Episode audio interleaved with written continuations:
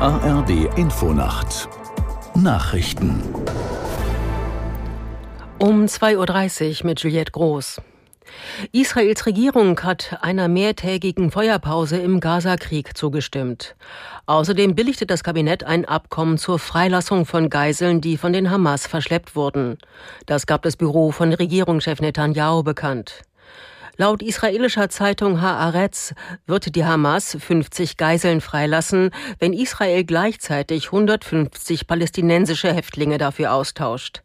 Es handelt sich auf beiden Seiten um Frauen und Minderjährige. Bundesfinanzminister Lindner hat nun auch eine Haushaltssperre für den Wirtschaft- und Stabilisierungsfonds der Bundesregierung erlassen. Hintergrund ist das Urteil des Bundesverfassungsgerichts zum Klimafonds. Lothar Lenz in Berlin zu den Folgen der Entscheidung.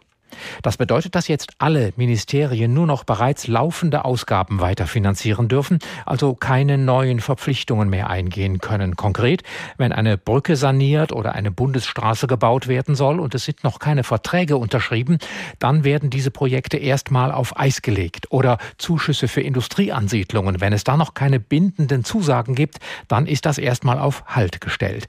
Und das gilt jetzt eben für alle Ausgabetöpfe, also für den Bundeshaushalt und für die beiden Sondervermögen, die ja eigentlich große Schuldenberge sind. Nigeria will künftig zwei Prozent des deutschen Flüssigerdgasbedarfs decken. Dazu wurde auf dem deutsch-nigerianischen Wirtschaftstag in Berlin ein Abkommen unterzeichnet. Ab Ende 2026 sollen demnach 0,8 Millionen Tonnen LNG jährlich exportiert werden. Die Lieferung war bereits Thema beim Besuch von Kanzler Scholz in Nigeria im Oktober. Der bevölkerungsreichste afrikanische Staat hat die neuntgrößten Erdgasreserven der Welt. Nordkorea hatte nach eigenen Angaben erfolgreich einen militärischen Aufklärungssatelliten ins All geschossen. Zuvor waren zwei Versuche gescheitert.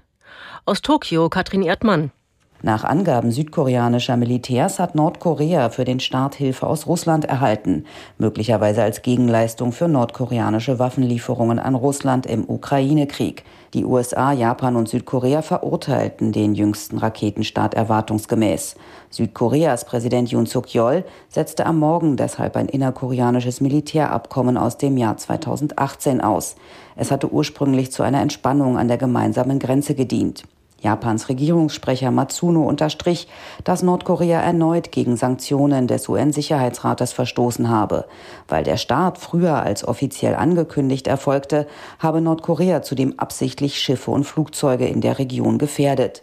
Nordkorea hatte für den Start ein Zeitfenster von heute bis zum 1. Dezember angegeben. Das Wetter in Deutschland. Am Tage weitgehend trocken, Richtung Alpen noch etwas Regen oder Schnee. Minus zwei Grad in Dresden bis plus neun Grad auf Sylt.